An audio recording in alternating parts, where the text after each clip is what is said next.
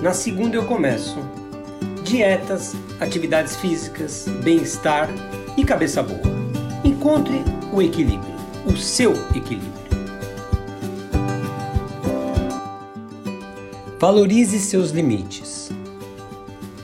Minha querida Alma Ruth, vovó Ruth em alemão, sempre repetia: Sabe o que é velhice, netinho? É quando aparece uma nova dor e as antigas não foram embora. De um tempo para cá, descobri o que a sábia alemã com espírito carioca queria me dizer. Simples. Aceite os limites que a idade nos impõe. Antes de tudo, aproveite esses limites. Aproveite? Pode me perguntar. Sim, aproveite e faça outras coisas tão prazerosas quanto as que realizava antes dos limites surgirem. Quem não sente dor de joelho quando corre?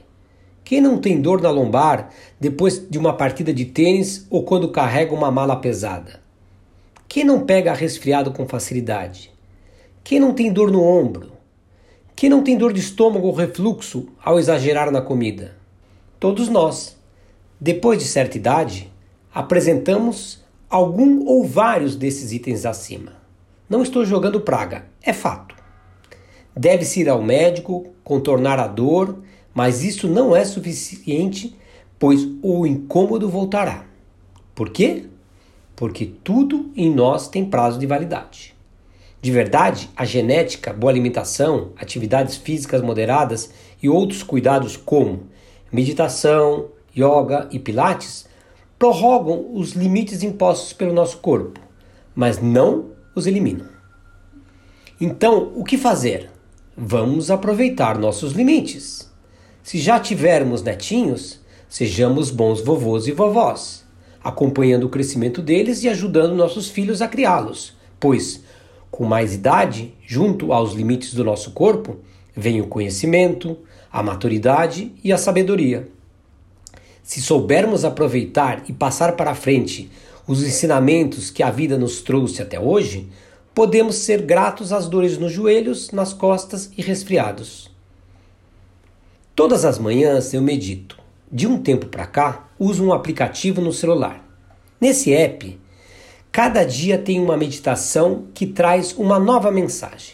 Hoje, a mensagem falava de um senhor da África que saiu muito cedo da sua pequena aldeia e foi estudar em Oxford. Depois ingressou na dificílima faculdade de Harvard.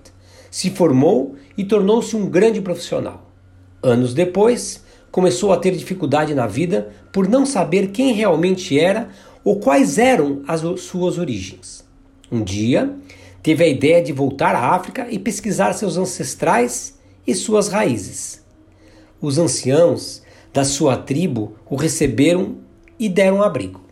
De noite, se sentava com os idosos na escuridão profunda, tentando absorver o conhecimento que eles compartilhavam. No entanto, para enxergar melhor, todas as noites ele deixava acesa sua lanterna. Porém, certa noite, um dos idosos perguntou o porquê da lanterna. Ele respondeu que era para enxergar melhor.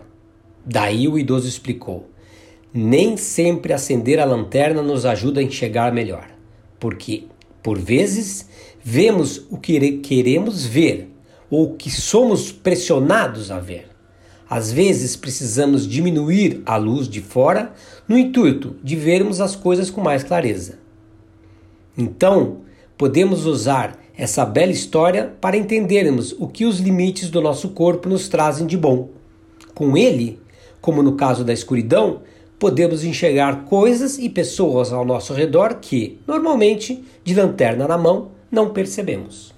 Aproveitando, dê uma olhadinha no meu blog e veja outras sugestões. Na segunda, eucomeco.com.